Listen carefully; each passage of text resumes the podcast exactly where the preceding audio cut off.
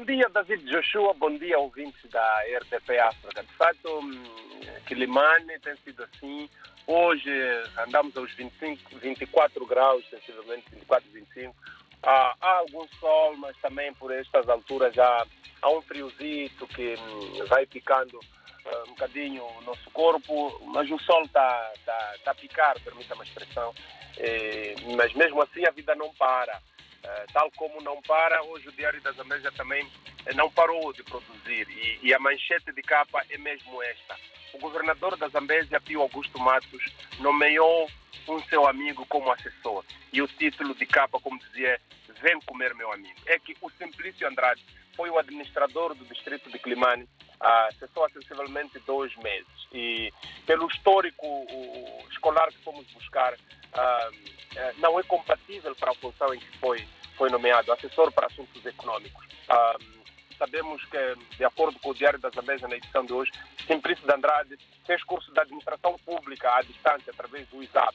Por isso, há aqui uma espécie de amigos. Lembrar que Pio Matos e, e Simplício de Andrade ah, já tinham sido, ah, digamos, foram corridos em 2011, eh, quando Simplício de Andrade era o, o primeiro secretário da Frelimo, Pio Matos era edil.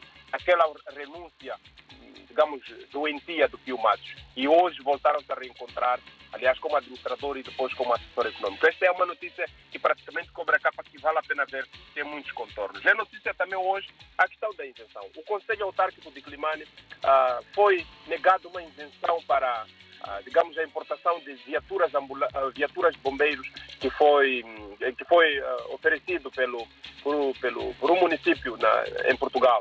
É um, é um assunto também que está a mexer com várias sensibilidades. Mexe com várias sensibilidades porque antes de ontem, aqui em Climane, houve um grande incêndio. Um grande incêndio que deixou praticamente o mercado central, que é o principal mercado, em cinzas. E a, a, a fraca capacidade dos bombeiros, um, digamos, dos bombeiros públicos, uh, foi vista a olho nu. Graças a, aos bombeiros de uma empresa aqui, os aeroportos de Moçambique, foi possível fazer alguma coisa, mas não se conseguiu debelar o fogo. Por isso, esta este não de isenção por parte do, do Estado moçambicano uh, ao município de Quilmano para importação de, de viaturas, um, bombeiros, está a trazer grande barulho aqui no seio da, uh, de quem pensa um pouco mais, de quem olha a cidade.